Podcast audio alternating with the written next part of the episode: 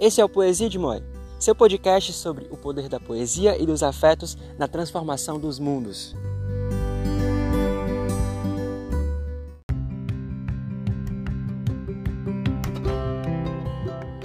Fala galera, tá começando mais um Poesia de Moi podcast. Eu sou Jamo Souza e é uma alegria enorme estar aqui compartilhando com vocês essas histórias. No encontro de hoje, vamos receber um dos grandes entusiastas da nova geração. Ele que é lá de Croata 2, a terra que fica a uma hora de todos os lugares do mundo. Ha!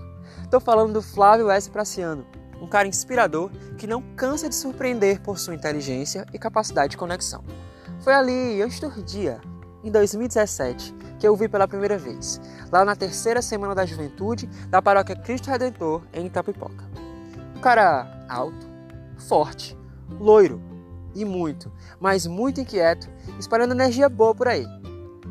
Olha, casa de pejoteiro é tipo coração de mãe, né? Sempre cabe mais um. E foi nesse pós-encontro que a nossa amizade começou. Quando eu acolhi o Flávio, o William, que é irmão dele, e o Joarlindo, que é primo deles, que hoje em dia também são grandes amigos meus, lá em casa porque só teria carro para eles voltarem para o interior no dia seguinte. A partir daí a gente não se desgrudou mais e hoje o Flávio é um grande parceiro dessa vida com quem eu aprendo muito sobre presença e gratidão. De viver intensamente cada dia e da forma mais consciente possível, de perceber o poder das pequenas ações e também do autocuidado na transformação pessoal e coletiva. Aqui, meu respeito e gratidão a esse louco, tão doido quanto eu, que é capoeirista, designer gráfico e um líder, um grande líder capaz de nos ajudar a olhar além de toda essa disrupção.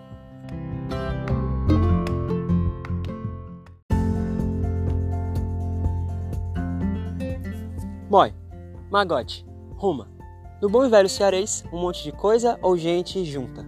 Hoje é dia de disrupção de Moi, com Flávio Praciano.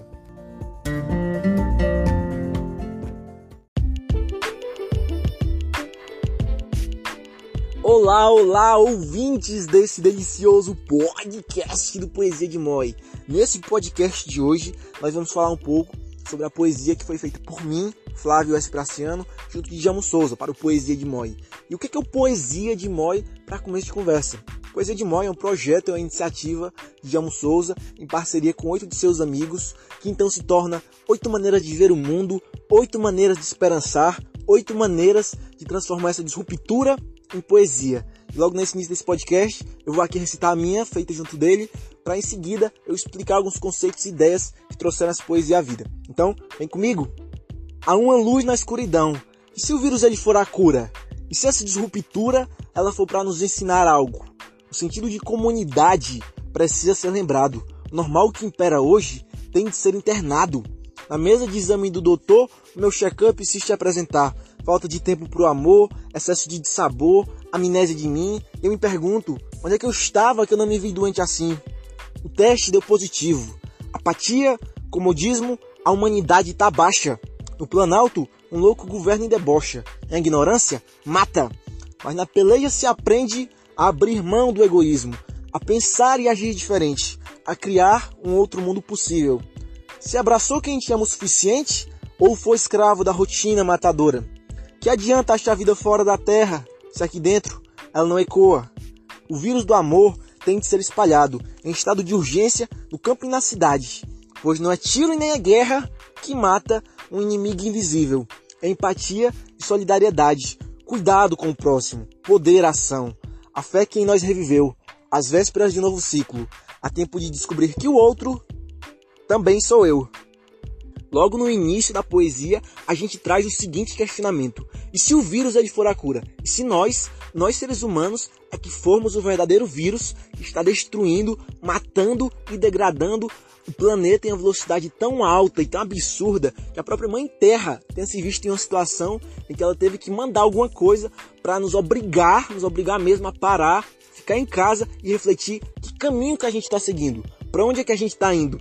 E daí vem o título da poesia, Disrupção. Disrupção é isso. Disrupção é uma quebra, é uma parada forçada no processo que estava acontecendo. Mas e aí? Será que essa disruptura, essa quebra, ela também não veio para ensinar alguma coisa para a gente? o sentido de comunidade está sendo esquecido, ele está sendo perdido. O sentido que está governando a gente hoje é o sentido do eu. Do eu egoísta ser satisfeito, de eu conseguir bens, de eu conseguir coisas, de eu conseguir vitórias, mesmo que os outros ao meu redor, a natureza ao meu redor, seja prejudicada no processo. E aí, para a gente entender um pouco melhor essa ideia de comunidade, é legal que a gente volte no tempo, 60, 70 mil anos atrás, quando a gente vivia como caçadores e coletores. Ou seja, a gente vivia uma situação em que a gente tinha que ficar se deslocando constantemente, caçando, coletando os recursos que tinha na região, e como os recursos eram limitados, quando eles acabavam, a gente tinha que se deslocar para outra região. E para aquela época, um outro fator também presente que, além do constante deslocamento, tínhamos também que lutar contra outros animais constantemente. Se a gente for ver, se a gente for avaliar, nós seres humanos, nós homo sapiens, a gente não é um dos, mais, um dos animais mais rápidos, a gente não é um dos mais velozes ou não é um dos mais altos. E, portanto, a gente é assim um bicho que está bem no meio, que está bem na média, medíocre, né?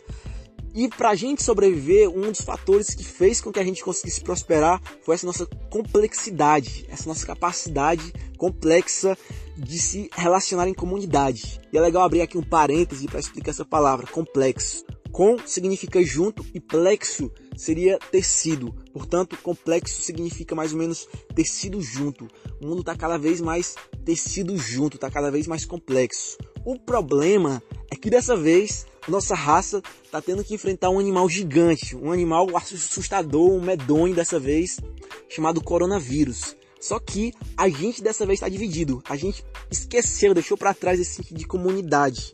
E no Tibete, na religião tibetana, chamariam essa ideia, essa ideia do eu egoísta, do eu querer as coisas para mim, do eu esquecer que existe uma comunidade ao meu redor, chamariam essa ideia de heresia da separatividade. Que, que seria essa heresia da separatividade? Seria mais ou menos o seguinte, ó, vamos entender o raciocínio. Seria como se tivesse eu e tu e tu achasse que a gente é ser separado, a gente é ser dividido, a gente, a gente não tem nada a ver um com o outro. E portanto, tu pode achar que o meu mal ele pode te beneficiar. Isso é uma loucura.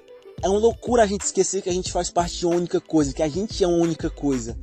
E quem melhor para entender isso do que o astronauta, né? O astronauta que vai lá para cima, vê aquele lindo e maravilhoso planeta azul e percebe e olha como tudo faz parte de uma mesma coisa, tudo faz parte do mesmo organismo assim como as partes do corpo. São várias partes, são várias coisas diferentes, mas que formam um único ser, que formam uma única coisa.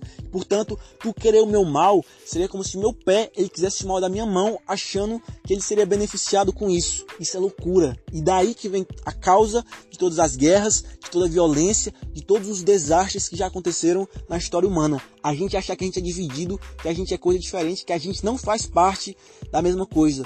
E portanto, essa ideia de normal, essa ideia de normal que é empregada hoje e que vai de encontro com a heresia da separatividade tem de ser internada.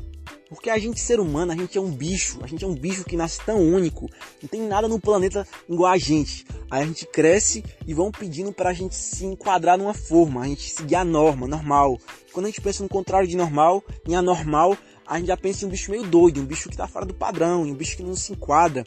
Só que não, a normal seria mais uma pessoa que conseguiu preservar a sua autenticidade, a sua natureza. Portanto, é até besteira talvez, mas bora aqui considerar esse jogo de palavra e trocar normal por natural. O contrário de normal seria uma pessoa natural, uma pessoa que segue a sua própria natureza, que portanto também segue um caminho que está mais direcionado para a comunidade, para o bem-estar para a construção de uma sociedade do bem-estar, do bem viver, porque só seguindo o caminho da nossa autenticidade e da nossa verdadeira natureza é que a gente pode dar a nossa verdadeira e real contribuição para o mundo, ao invés de seguir a manada e podendo então se tornar aquela velha e boa metamorfose ambulante, ao invés de ter aquela velha e ruim opinião formada sobre tudo. E agora, antes de continuarmos, eu queria aqui abrir esse momento para comentar um pouco sobre a minha experiência pessoal participando do Poesia de Moi.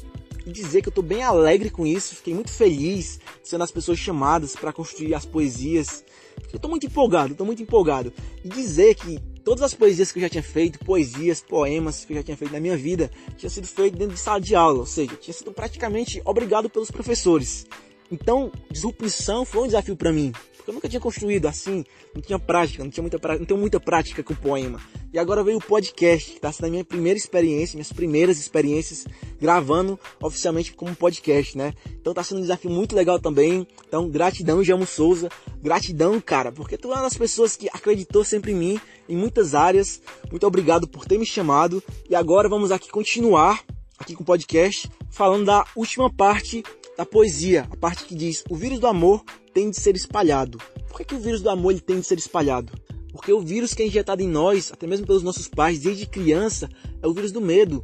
Os nossos professores, nossos pais, o sistema, ele vive nos injetando esse vírus. E vamos, vamos aqui falar sobre o vírus do amor e o vírus do medo.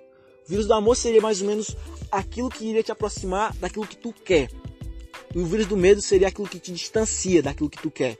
É um desafio que aparece para ti e tu diz: Não, isso aqui eu não vou fazer, não. Não, isso aqui eu não vou fazer. E quando a gente leva a vida inteira fugindo de desafio, sendo injetado com o vírus do medo, a gente vai acabar virando o que sobra depois de fugir de todos os medos. A gente vira sobra. A vida é tão maravilhosa, com cada dia, cada oportunidade única, maravilhosa e virginal para a gente aproveitar e experienciar. E aí a gente vai virar sobra do que é a vida. Mas é isso que acontece. Pessoas com 40, com 50, com 60 anos que eu vejo sem vida nos olhos, vivendo como zumbis. Porém, existe ainda um outro tipo de pessoa, um tipo de pessoa com uma mensagem mais diferenciada. E essas pessoas, elas estão se achando, elas estão se encontrando e elas estão aumentando. E tu que está ouvindo esse podcast pode muito bem ser uma dessas pessoas. E quer saber de uma coisa? Nesse novo ciclo que a humanidade está entrando, o medo, o medo ele tem que estar tá com medo. Porque love is coming. O amor, ele vem aí. Eu sou Flávio Espraciano e esse foi o podcast do Poesia de Moi.